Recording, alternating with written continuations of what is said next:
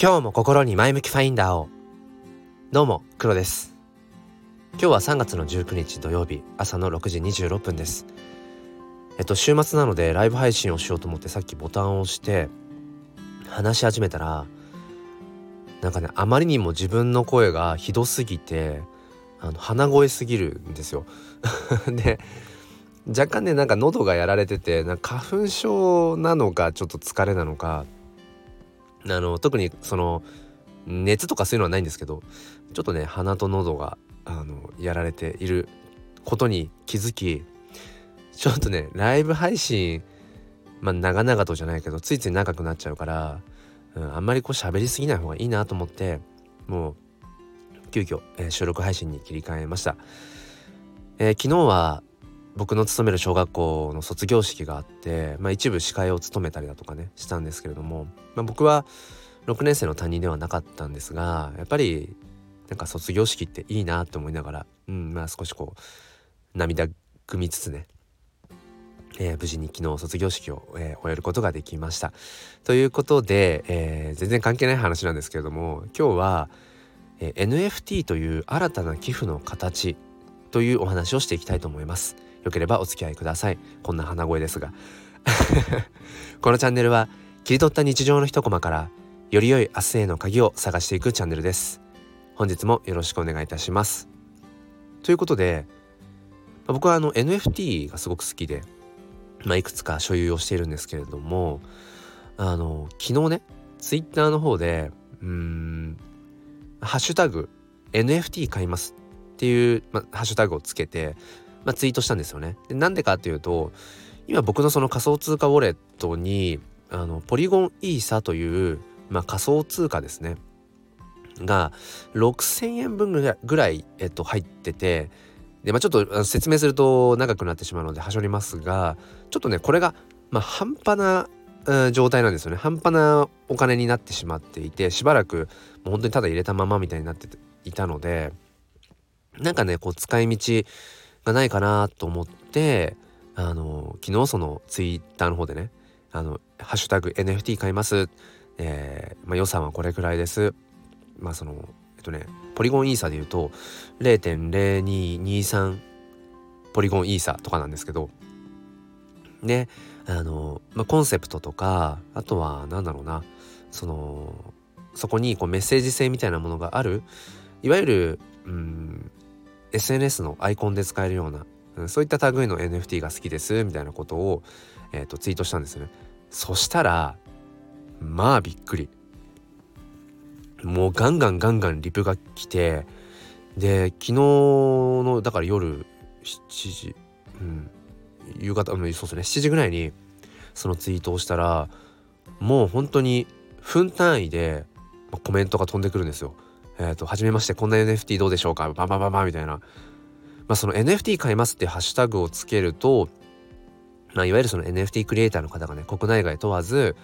いわゆるその掲示板的な使い方にもなるしね、そのツイートが。だから割と、うん、その何か NFT を探す時は、あの、有効な手段だっていうのは知ってたんですけども、なんかね、ここ、これほどかって思うぐらい、もうね、返事が追いつかないぐらいの勢いでガンガン、リプが来て、で最初の2時間ぐらいはなんとなくあのリアルタイムで返信してたんですけどもう無理だと思って、まあ、もう夜夜だったしね。で寝て今朝起きたら結局えっ、ー、と100120件ぐらいかな？リプが来ててあの僕のツイッター史上最大かな？最大のリップ数になってて。なんじゃこりゃと思って。なんかまあある意味うんなんか違った意味でバズってて。なんだこれと思って。で、まあ、そこから一つやっぱ思ったこととしてはその NFT クリエイターさんってめちゃくちゃいるんだなっていうこと。まあもちろんそのまだまだねあの参入障壁とかっていうものが高いっていうのもあるだろうし、うん、なかなかその NFT クリエイターさんがねえっ、ー、と安定安定してっていうのかな。こうきちんとこう稼いでいけるような職業とはまだ言えないかもしれないし。うん。だからまあまだまだ、まあ、少ないっちゃ少ないのかもしれないけれどもうん僕一個人がねそのワンツイートしただけでまあだから百百何十人というね、まあ、そのクリエイターの方が、ま、紹介をしてくださる、うん、この NFT どうですかっていうくらいだから NFT クリエイターさんたちっていうのも、まあ、ある意味でうんなんかチャンスがあれば自分の商品を見てほしいっていう、まあ、そういう状況なんだろうなってことを思いました。でまあ一つ一つこうえっと、リプを返していきつつただちょっとね返しきれてないところとかもあってだんだんだんだんちょっとこれは あのまあ面倒くさいぞみたいな風になってきてしまってまあいいねだけ押すみたいなちょっとねうん部分もあったりするんですけどもあの本当に一つ一つ NFT 作品を見させていただいて本当にいろんなねその作品があるんだな。いろんなコンセプトがあって本当にねどれもね何て言うのかな。そのコンセプトとかメッセージ性はめちゃくちゃいいんですよ。面白いんですよ。うん。おそらく一人一人のクリエイターさんにねなんかそのやっぱり思いってもの哲学ってものがあるんだろうなってことを感じて。うん。ただやっぱりね最終的にそのアートなのでまあ最終的にはその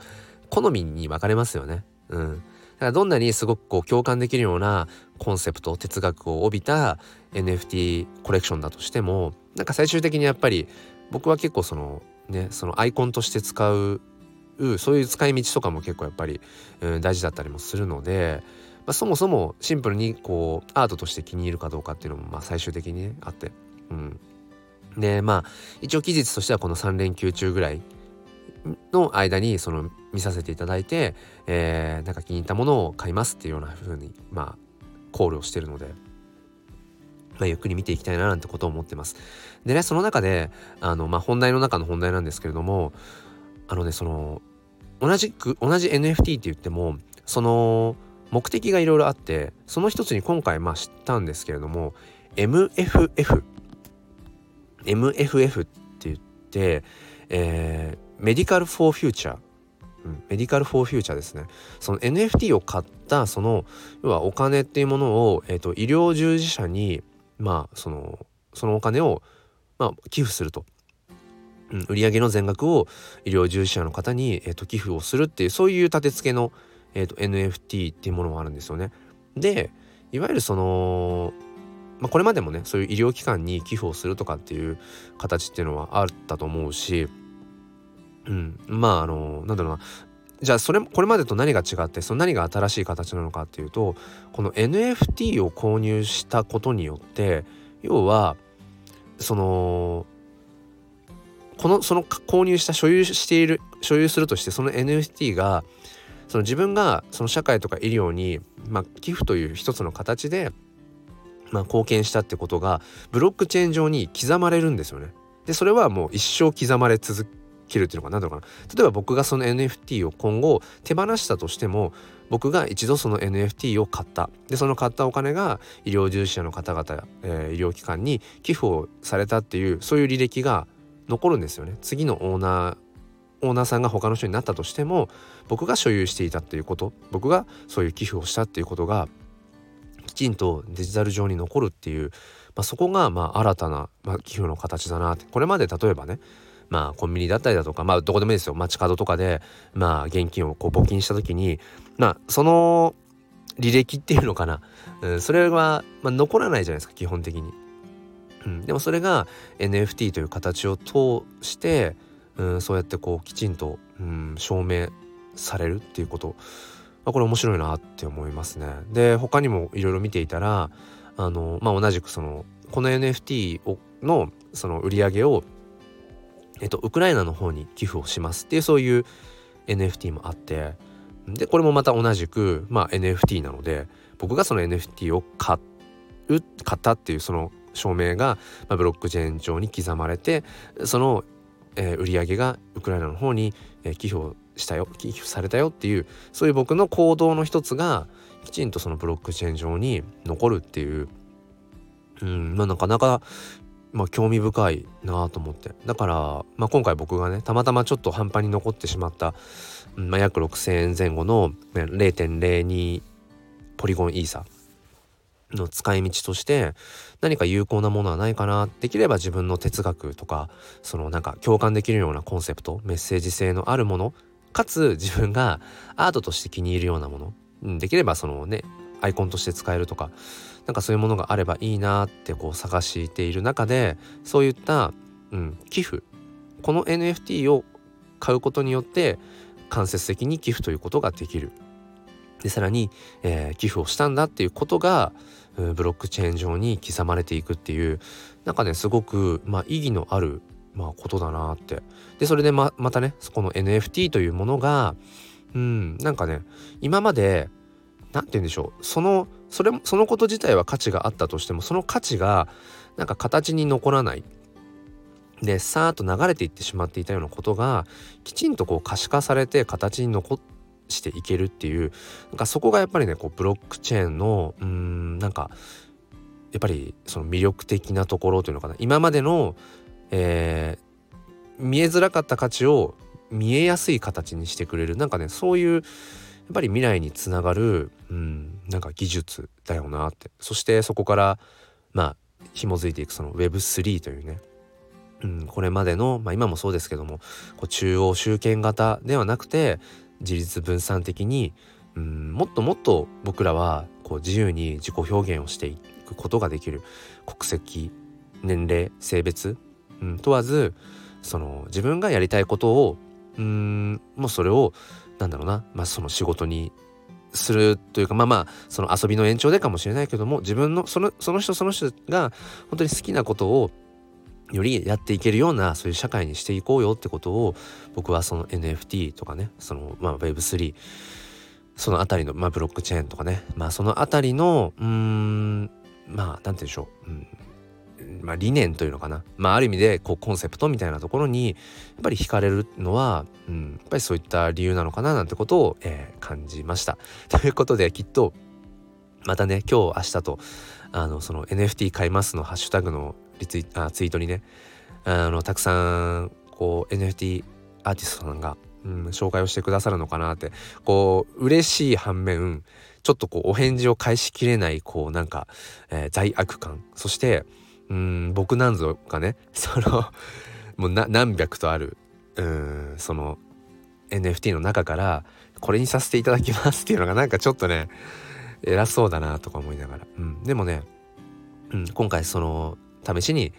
その NFT 買いますって言ってみてあなんかまたいろいろと、うん、実際に自分が経験することで、えー、知ること、うん、って多いなってことをつくづく思います。